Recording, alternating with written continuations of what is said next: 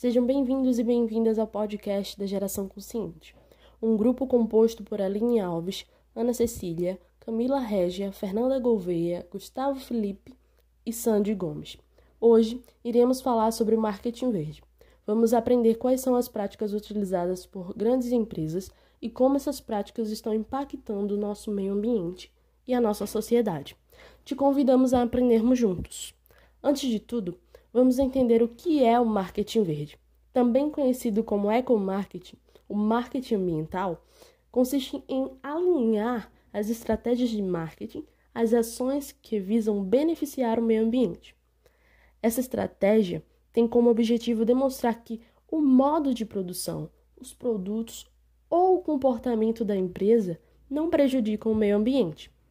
Para que as empresas possam aplicar esse tipo de marketing, é necessário que as atividades realizadas se sustentem em quatro pilares conceituais. São eles: ecologicamente corretas, economicamente viáveis, socialmente justas, culturalmente aceitas.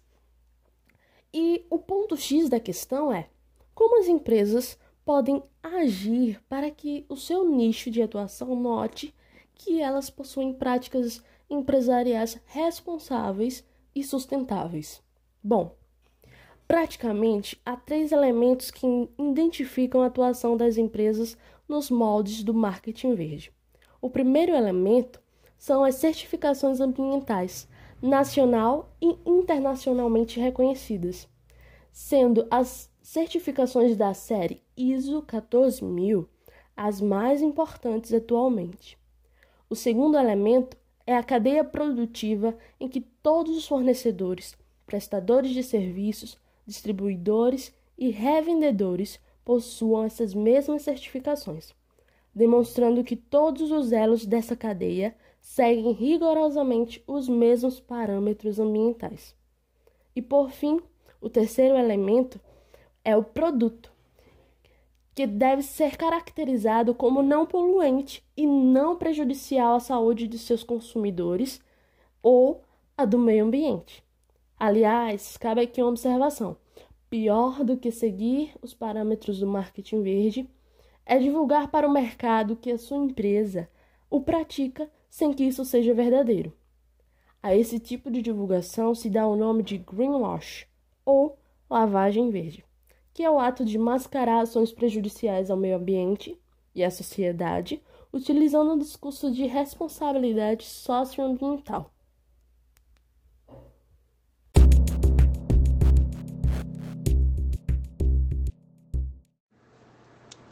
Bem, pessoal, vamos citar alguns cases de sucesso de empresas que souberam se posicionar com o marketing verde dentro do mercado. A começar pela Microsoft, que foi eleita a empresa mais sustentável do mundo, guiada pela inovação a partir da criação de um sistema de inteligência artificial que tem como finalidade o combate do aquecimento global em 2017. E não param por aí.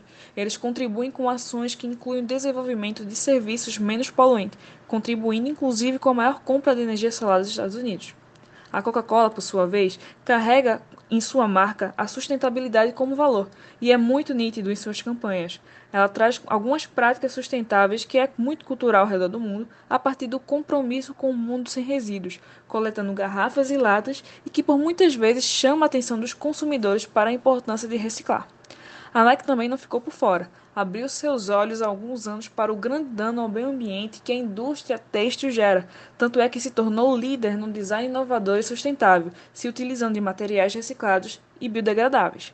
Se destacou com o Making App, inspirando os designers a utilizar materiais ecológicos para a criação dos seus produtos, informando os mais diversos tipos de materiais têxteis e o impacto que eles têm sobre o meio ambiente, sendo acompanhado com novas alternativas menos agressivas.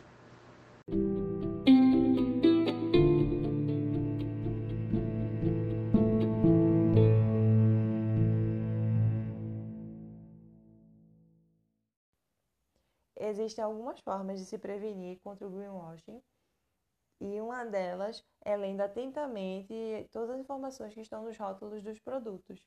E no Brasil existem algumas certificações ambientais que garantem a veracidade dessas informações, como por exemplo a ISO 14021 e o IBD, Instituto Biodinâmico, entre outras organizações que também são responsáveis por isso. E como exemplo dessa estratégia de marketing enganosa no Brasil, é interessante citar o caso da empresa automobilística Fiat, que no ano de 2017 recebeu uma advertência do CONAC, é o Conselho de Autorregulamentação Publicitária, após denúncias realizadas por meio da Proteste, que é a Associação Brasileira de Defesa do Consumidor. Nesse caso, a Fiat estava fazendo a campanha de um produto que chamou de pneu verde, que supostamente oferecia alta durabilidade e baixo consumo de combustível.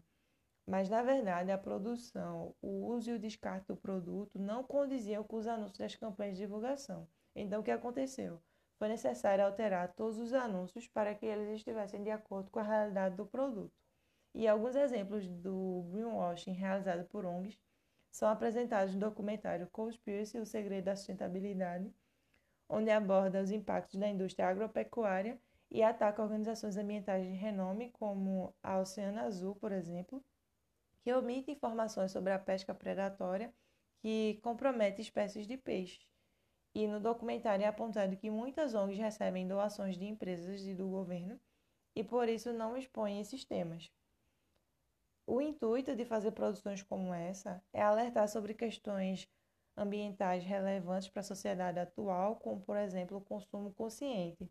E nesse ponto é muito importante citar o curta-metragem que se chama Salve o Ralph, que traz uma forte crítica aos testes que são realizados em animais, principalmente pela indústria de cosméticos.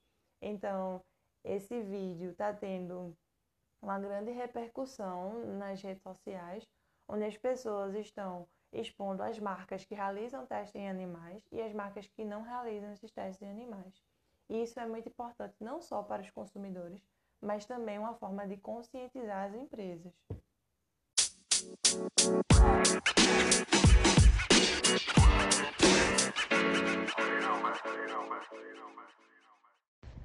Boa noite a todos e todas que nos escutam.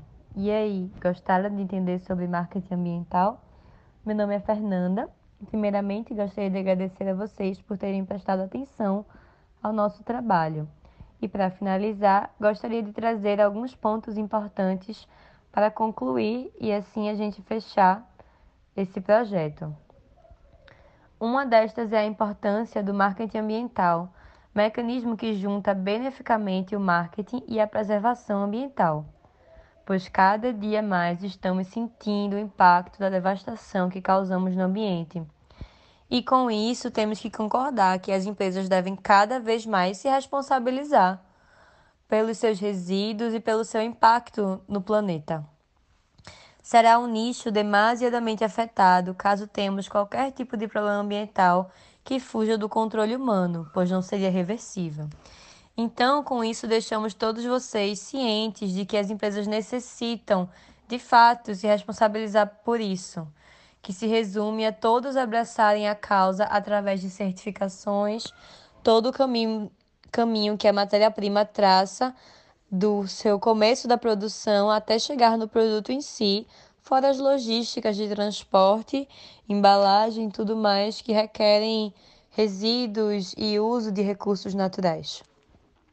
A prova viva que este projeto realmente tem sua funcionalidade é que grandes empresas, até mesmo de capital aberto, já adotaram essa prática, como a Microsoft, que já, como já dito anteriormente, ganhou o título de empresa mais sustentável, que foi criadora de um projeto impecável contra o aquecimento global. E já a Coca-Cola traz seu próprio produto como um projeto sustentável, já que com ele criou campanhas de reutilização de suas garrafas, fazendo com que o próprio consumidor se interesse por isso, ganhando uma espécie de recompensa pela reutilização. Nós sabemos que ainda há muito a ser feito, e para o marketing ambiental ser realmente eficaz, é preciso que as empresas se responsabilizem profundamente por todos os resíduos e tudo que elas colocam no planeta. Então sabemos que ainda assim há um longo caminho a percorrer. E a Nike, para finalizar, uma empresa que possui um forte peso com sua marca e optou por utilizar uma matéria-prima reutilizável, fazendo até tênis de garrafa PET assim com que seus produtos não sejam maléficos ao meio ambiente. Isso sim, hein? Muito legal. Então é isso, gente. É, Nosso grupo tentou trazer um pouco mais de conhecimento sobre esse assunto tão importante e tão atual, que se mostra como uma tendência de mercado para as organizações que querem se manter competitivas nesse momento atual, contemporâneo do antropoceno. Espero muito que vocês tenham gostado. Até a próxima com mais sobre gestão ambiental.